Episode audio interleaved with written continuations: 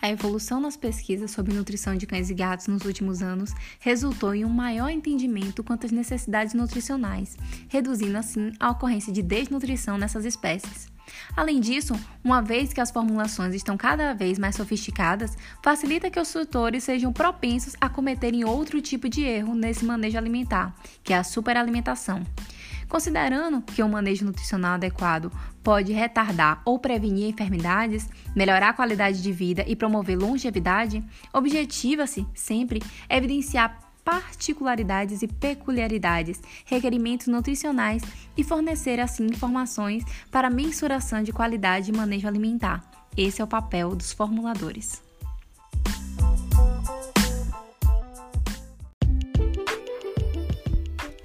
Olá pessoal, tudo bom com vocês? Eu sou Daniela Cotrim, sou zootecnista e lhes apresento o ZooCast, um espacinho no seu celular para aprendermos um pouco mais sobre o agro de forma leve, mas completamente embasada na ciência.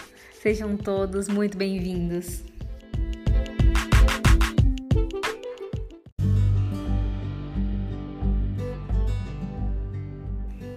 Pessoal, bom dia, bom dia, bom dia. Boa segunda-feira, entramos agosto, seguimos de quarentena, né? Ao menos mais ou menos, as coisas já estão sendo liberadas. E eu venho aqui também agradecer a vocês por todos os feedbacks que, graças a Deus, são sempre positivos. Quanto aos podcasts, que bom que o tempo de vocês comigo e com os nossos convidados esteja sendo proveitoso, esteja sendo bem aproveitado e seja servindo como fonte de alimentação, digamos assim, como fonte de inspiração para vocês se tornarem profissionais cada vez mais capacitados e amantes do que fazem. Hoje eu vou trazer para vocês um convidado muito especial que é o Gabriel. Nossa, o Gabriel. Eu não sei nem falar do Gabriel assim. O Gabriel é um profissional incrível, uma pessoa incrível.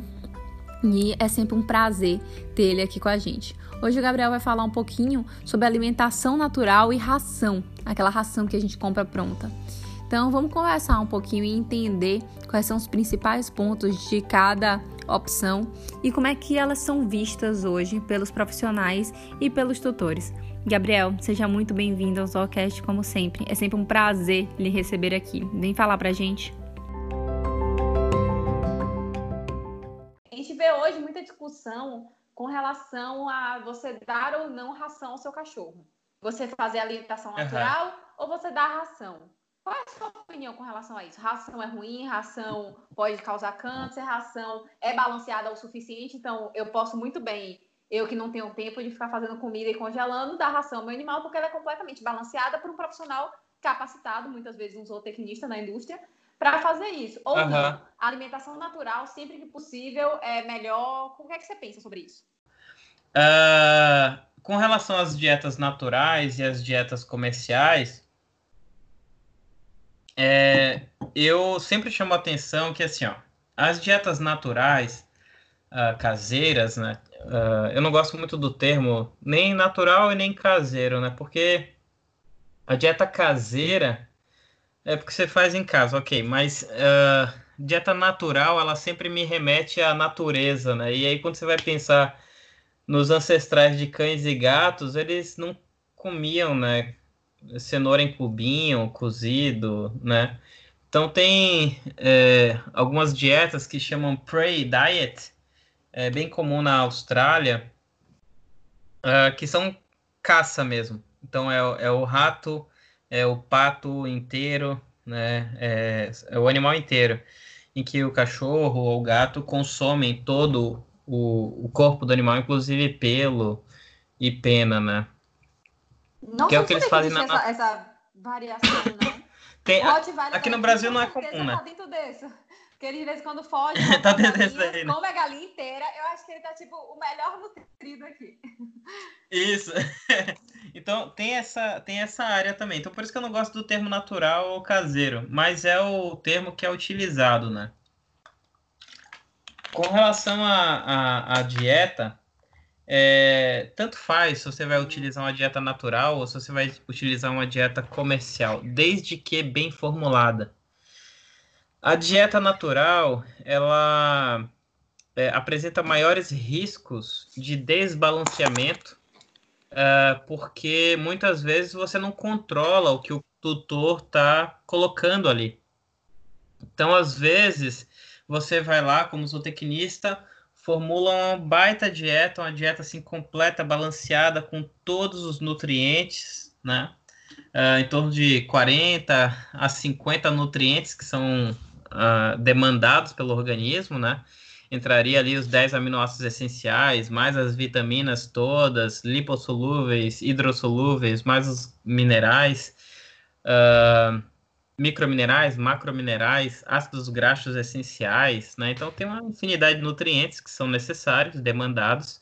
Então quando você pega e formula uma dieta natural baseada no seu conhecimento e entrega ela para um tutor, se ele seguir a risca o que você colocou ali, a chance dele ter uma dieta muito boa é grande.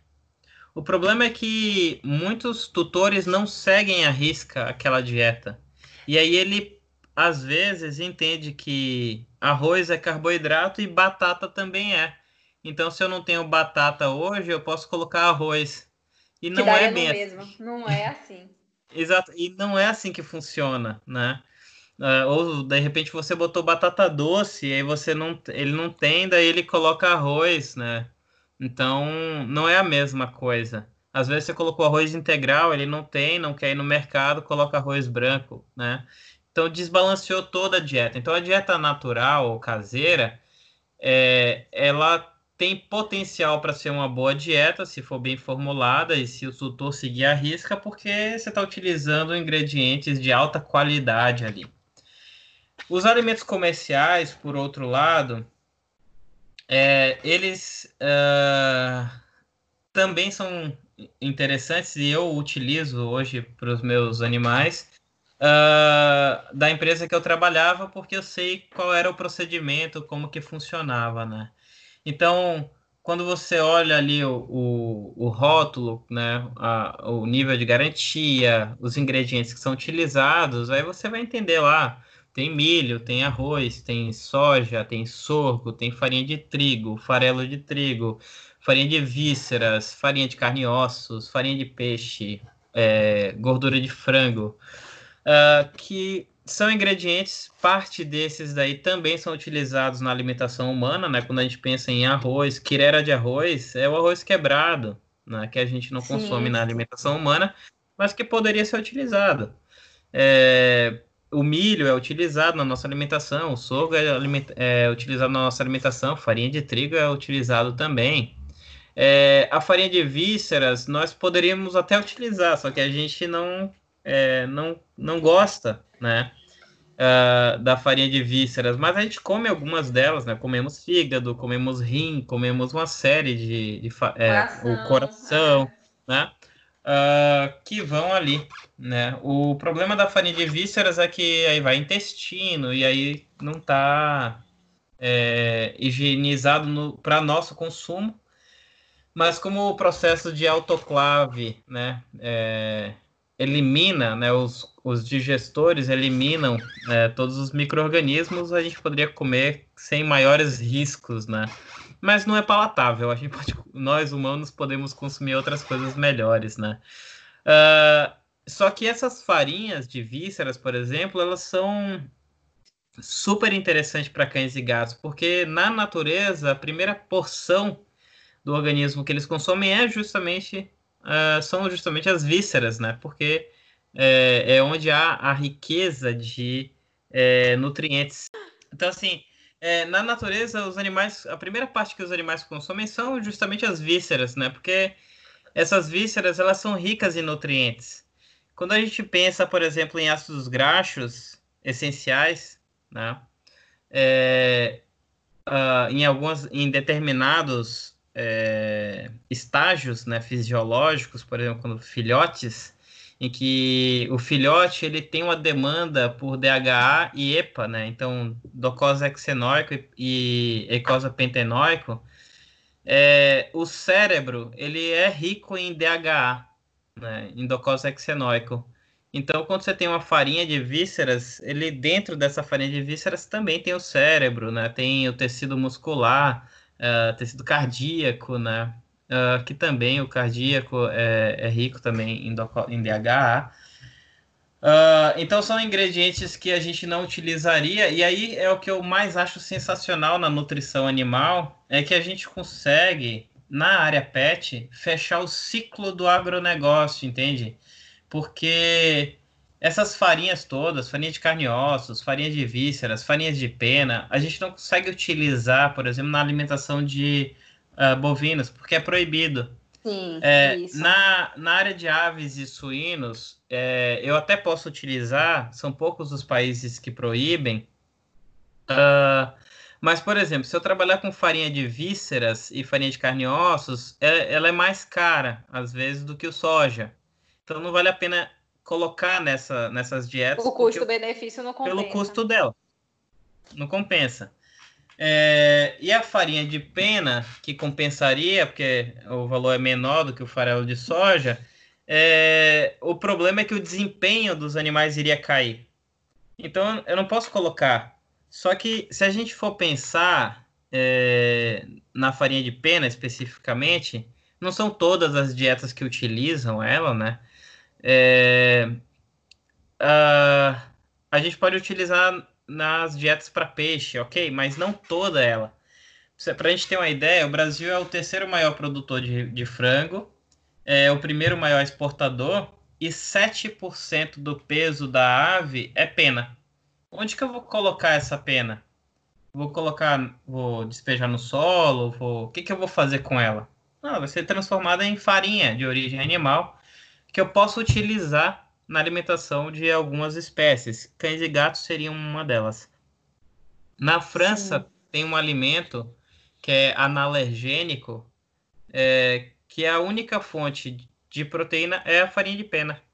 E aí ele, obviamente, ele inclui metionina, lisina, ele faz um balanço aminoacídico com o intuito de melhorar a digestibilidade e o aproveitamento dessa farinha. É, que a gente poderia fazer aqui no Brasil também. Só que aqui o tutor ainda tem muito aquela questão de, nossa, mas meu cachorro não, não vai comer pena. Eu quero que ele coma uma dieta natural, né? Então, assim, eu fiz toda essa introdução para responder Sim. essa pergunta com relação a as dietas comerciais, né? Eu sou fã das dietas comerciais porque eu também, viu? Tem muitas é, a, a, equipe é, a equipe que trabalha para o desenvolvimento dessas dietas é muito grande. A gente tem classificações, obviamente, né? Dietas premium, super premium, prêmio especial, dietas standard, dietas é, básicas, né? Mas todas essas, elas são completas e balanceadas. É lógico que a dieta básica, né? Aquela dieta econômica, ela vai suprir a demanda nutricional do seu animal, mas talvez ela não te dê ali um pelo bonito, não te traga alguns benefícios, né? Lá para articulações, tendo em vista que ela não tem alguns componentes que as dietas mais caras têm. Glicosamina e condroitina são ingredientes caros, polpas de beterraba, né, para como fibra é, para saúde intestinal é caro também. Então, é, elas acabam indo para dietas mais super premium, por exemplo. Mas ainda assim, eu penso que uma dieta econômica, né, bem formulada, ela é melhor do que uma dieta natural mal formulada.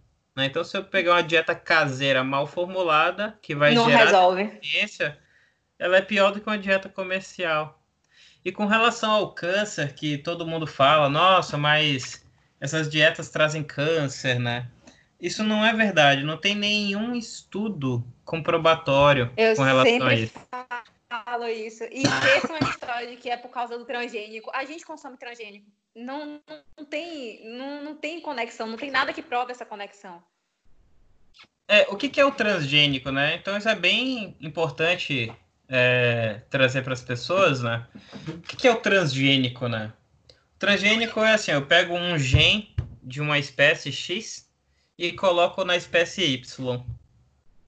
Isso é uma, você está fazendo uma transferência gen, genética, né? Uh, não é um melhoramento genético isso daí. Isso é transgenia. Né? Hoje você tem salmão transgênico, você já tem ovinos transgênicos, já tem bovinos transgênicos, já tem uma, várias espécies transgênicas, né? É, então, o transgênico é o quê? Pegar um gene de uma espécie e colocar em outra.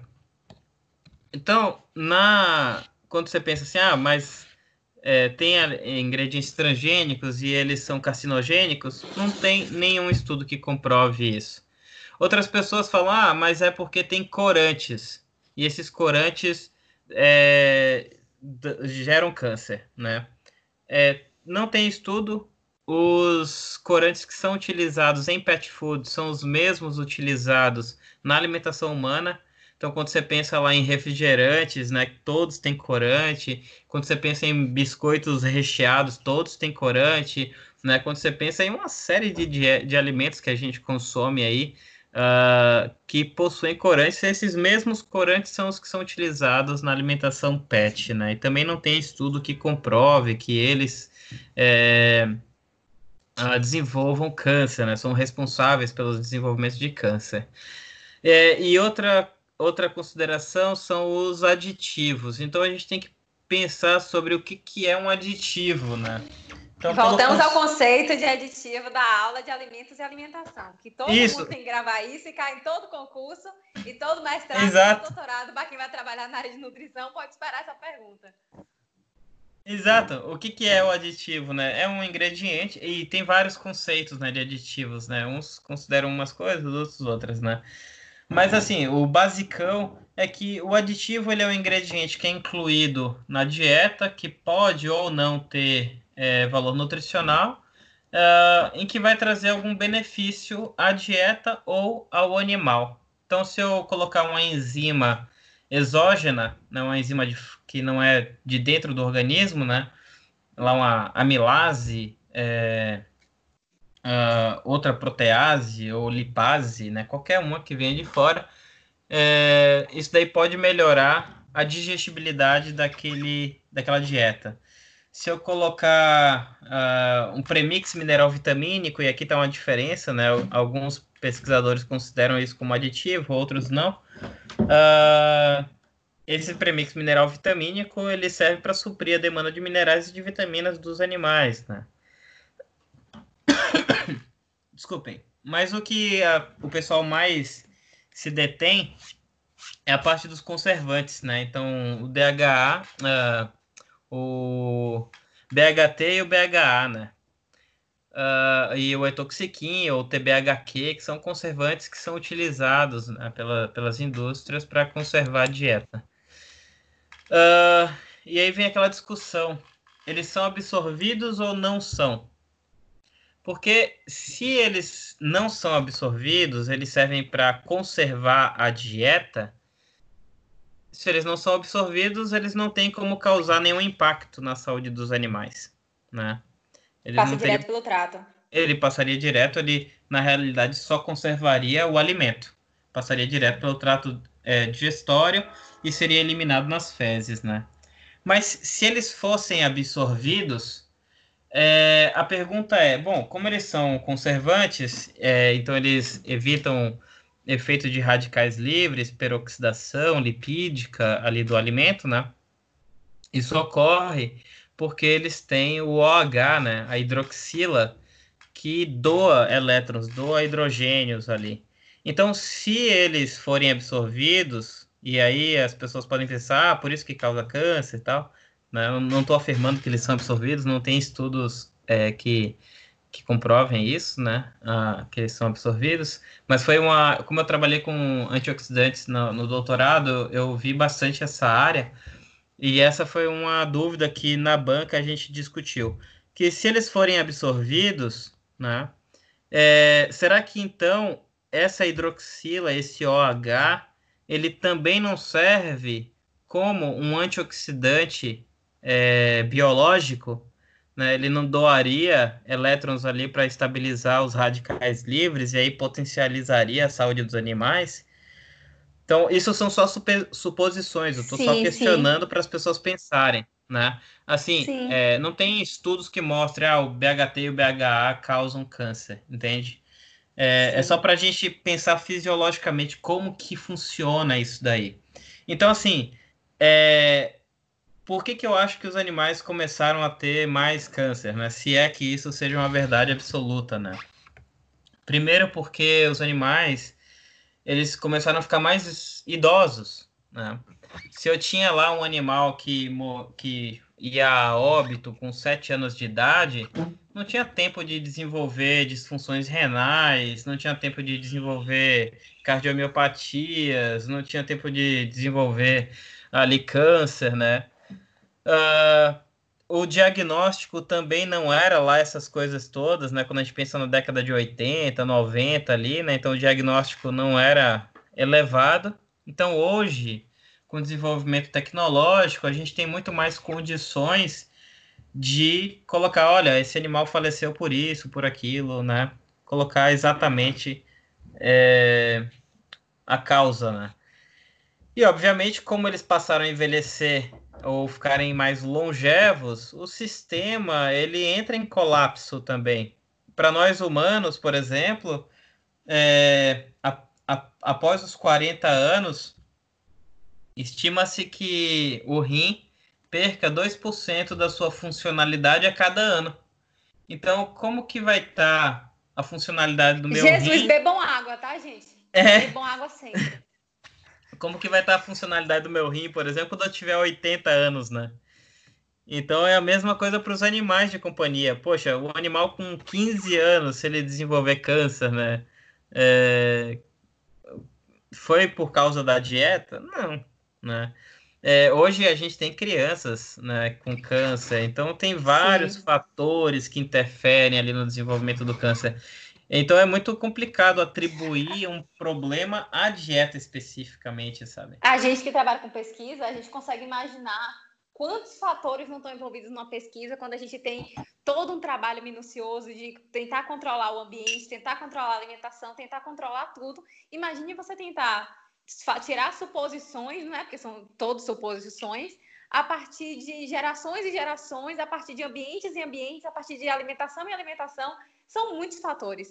Pode ter fatores de, dos raios solares, a gente não está sabendo, alguma coisa nesse sentido, entendeu? Que são muitos fatores Exato. externos que a gente pode estar inferindo com tanta certeza de que é a alimentação, sendo que são tantos outros fatores que a alimentação é basicamente a que a gente consegue controlar. É. Quer, quer ver um negócio interessante? É, no, na minha pesquisa de doutorado, é, eu comecei a ler bastante. Eu trabalhei com antioxidantes naturais, né? E com ácidos graxos poliinsaturados. É, a ideia que eu tinha, a minha hipótese é que ao suplementar é, com mais ômega 3, é, como o ômega 3 ele é um ácido graxo poliinsaturado e os lipídios que têm é, insaturações, eles estão mais propícios a, a serem oxidados, né? Mais facilmente. Então, tinha alguns estudos, é, algumas revisões que tinham sido feitas, apontando que a suplementação com ômega 3 poderia aumentar a chance de é, oxidação lipídica, né? Uh, e aí poderia ocorrer morte celular, porque a membrana celular ela é formada por ácidos graxos poliinsaturados, né? Sim. Então eu testei uma super suplementação é, com algas, né, para aumentar a concentração de, de, de, ácidos graxos poliinsaturados na dieta e trabalhei com antioxidantes naturais. Bom, é, minhas duas, minha hipótese foi negada, né, porque os cães eles não sofreram estresse oxidativo com a dieta mais rica em gordura de ácidos graxos poliinsaturados, porque os animais eles são super suscetíveis né, a dietas com alta concentração de gordura porque na natureza eles consumiam basicamente gordura e, e proteína, né? É, e o ácido graxo uh, e os antioxidantes naturais, eles não tiveram efeito porque não teve uma maior oxidação. Mas eu li alguns artigos que mostravam que, assim, ó, a gente não tem ainda é, níveis é, mínimos ou máximos de inclusão de antioxidantes naturais. Porque é, a gente trabalha ali com, com extrato de alecrim, com extrato de chá verde, com uma série de é, extratos que têm ação antioxidante. A própria vitamina E né, é um antioxidante. Uh, mas não tem níveis mínimos ou máximos de inclusão. O máximo seria assim, ó, quanto que eu coloco de antioxidante natural em que ele tem um efeito negativo. Qual que é o efeito negativo? Um efeito rebote. Tem alguns estudos que mostram que é, essa hidroxila, esse OH, que é o antioxidante, né, é o hidrogênio que é doado é a partir desse OH, é, o efeito rebote é que esse, essa hidroxila seja transfer, é, transformada ou convertida em oxidrila ou hidroxila radical, né? E aí essa oxidrila, esse esse esse componente, ele é um radical livre que eu não tenho nenhum antioxidante que consiga estabilizar ele, nem as enzimas antioxidantes né, que tem no organismo, catalase, glutationa peroxidase, superóxido dismutase, nenhuma delas conseguem atuar sobre é, essa é, oxidrila ou hidroxila radical. Por isso que a gente envelhece, né? Porque é, é um sistema normal o envelhecimento, né? O processo de respiração, é natural. É natural, o processo de oxidação, né? Quando você tem lá é, na mitocôndria, né, o processo de oxidação, é, em torno de 1 a 3, 1 a 5% daquele oxigênio é perdido como superóxido, né? E às vezes a gente não consegue estabilizar todo ele. E aí a gente envelhece. Isso é natural, os animais também. Então, assim, conforme você vai envelhecendo, você vai perdendo essa capacidade de estabilizar esses radicais livres.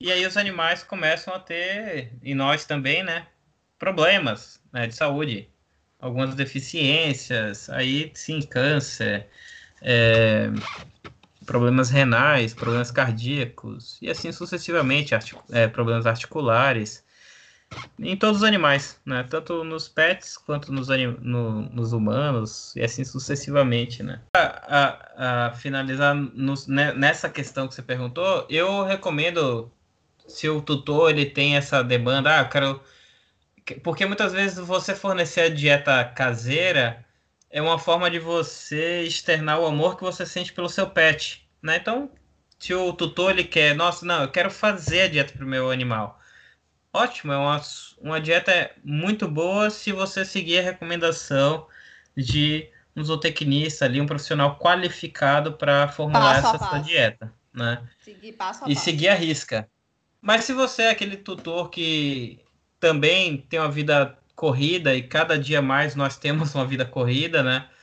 As dietas comerciais elas suprem essa demanda nutricional, né? E os animais eles vão pode ir sem medo, sem, sem problema nenhum. Hoje mesmo minha sobrinha mandou uma, uma mensagem que é uma veterinária disse que o animal dela está com otite e essa otite é devida à alimentação do pet, que era para ela mudar para uma dieta lá com carne bovina, né? E eu falei que assim, até pode ser, não vamos descartar a hipótese, né? Mas é muito difícil no olho é, você detectar qual é o problema do animal, né? Então, eu olhar ali no animal e ver uma dermatite e falar, oh, isso aqui é um problema alimentar. Nossa, pode ser muitas coisas, né?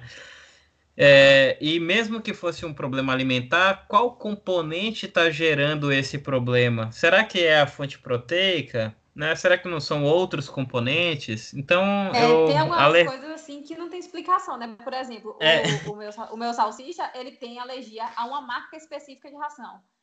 Toda a coleção dela, a natural, a orgânica, não sei o quê, toda ela, o pelo cai todo, o cachorro fica careca. Eu não sei o que é. Aí você muda de ração, aí você compra uma ração muito mais cara, ou uma ração muito mais barata, nada acontece. O pelo do cachorro tá lindo. É só a ração específica. Não sei. Tem umas coisas que a gente é. não tem muita explicação sem ir muito a fundo, né? Como você falou. Pode ser do tipo de conservação, é, é que... pode ser até. Não sei. Pode ser qualquer coisa, é porque assim, para você detectar que o animal ele tem um problema alimentar, é muito difícil e trabalhoso, assim, ó, o, a, o protocolo, né, o estudo que, que, que, que, orienta nesse sentido é assim, ó, você fornece durante 40 dias uma dieta específica, né, aí depois você vai detectar, se essa dieta, ela é, tem algum componente lá que é alergênico, né, então depois desses 40 dias, você vai fornecer uma dieta natural, sem nenhum dos ingredientes que tem naquela dieta, naquela ração que você está dando para o animal. Né? Então, vou formular uma dieta específica para o seu animal. Vou dar durante 40 dias. Aí, depois de 40 dias, com alimentação natural, eu vou dar novamente por mais 40 dias a dieta anterior. Hum. Se ele desenvolver uma alergia, aí beleza, a gente já sabe que é a dieta. Mas o que da dieta tá gerando? Aí eu vou ter que testar ingrediente por ingrediente. E tirando um ah. a um. Um a um. Então, assim, é muito trabalhoso, é, é muito difícil, né? Uh, para você falar assim, ó. Exato, mas é muito difícil você falar assim, ó, é a dieta. Porque, por exemplo, é. você mudou de ração, mas aí naquela outra ração pode ser que tenha esse componente também. E aí pois não tem é. efeito, entende? Então, vai assim, eu sempre desconfio do profissional que, que vai lá e fala, olha para o cachorro e diz, ah, isso aqui é a dieta, né? É, uma vez eu, eu pre, pre, pressionei uma, uma veterinária porque é, a minha cadelinha ela tem dermatite é, com pulga, né? Se tiver uma pulguinha, ela fica toda embolotada. É, e aí a veterinária é, colocou lá, ó, dá esse suplemento aqui que tem ômega 3 e tal, é, para para tua cadela que vai passar. E aí eu falei, que, que ômega 3 é esse aí? é, é o eicosa pentenoico, é o docosa hexenoico, é o ácido linolênico, porque tem diferenças biológicas, né? O efeito biológico é diferente entre essas entre esses tipos, né? Se você pegar um ácido é, alfa-linolênico, a conversão dele para EPA e DHA é de 10%.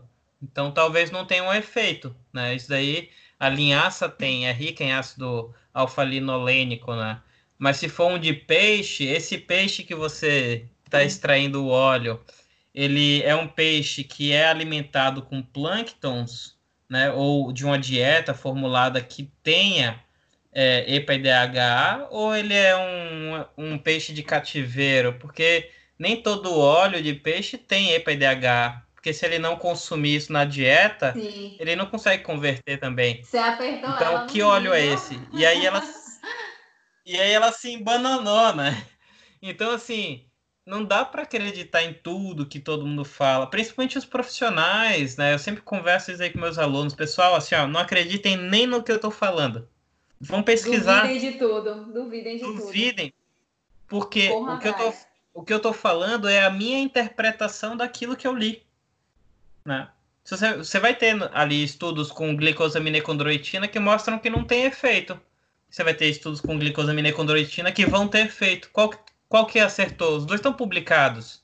Né? Qual a linha que você vai seguir? Né? Então eu sempre peço para eles assim, ó, estudem, leiam, sejam críticos, né? Inclusive aqui me desafiem, venham para aula assim, ó, com as perguntas na ponta da língua até eu falar assim, pessoal, não sei, na próxima aula eu trago. Porque isso, isso é bom para nós. É, o professor cresce dessa forma também, entende? Sim, é, sim. Isso é positivo. Fala sério, galera. O Gabriel é ótimo, né? Digo e repito, eu nunca trago gente fraca aqui para conversar com vocês, para vocês entenderem melhor alguns temas que eu não tenho muita propriedade para falar, então eu tenho que trazer quem tem realmente propriedade para poder estar tá explicando para vocês melhor e assim vocês formarem a opinião de vocês. Tá joia? Quero ressaltar que a formulação de dietas para cães e gatos não é só papel do médico veterinário quando ele é capacitado para isso, devidamente capacitado, mas também é papel do zootecnista, também quando devidamente capacitado. Apesar de que nós zootecnistas somos formuladores natos de dieta, né? Nós somos nutricionistas natos. Então, viso e repito. Eu não sei se o pessoal da agronomia, se os agrônomos, eles podem formular dietas, por favor se você é agrônomo e está escutando esse podcast, você pode ir lá no meu Instagram, que é o Daniela Secotrim, e me contar um pouco mais sobre isso. Vai ser um prazer poder lhe ouvir e compreender se vocês, quando capacitados, feito uma especialização, feito pós-graduação, se vocês podem formular também. Eu não sei, eu admito que eu não sei.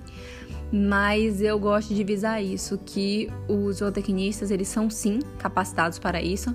Nós podemos ainda nos especializar nisso e iremos fazer questão sempre do nosso espaço também. A gente não está tirando em momento algum o papel do médico veterinário, a partir do momento que ele se capacita e se, se, se especializa nisso, até porque ele vai precisar ver um pouco mais de nutrição do que eles veem na faculdade.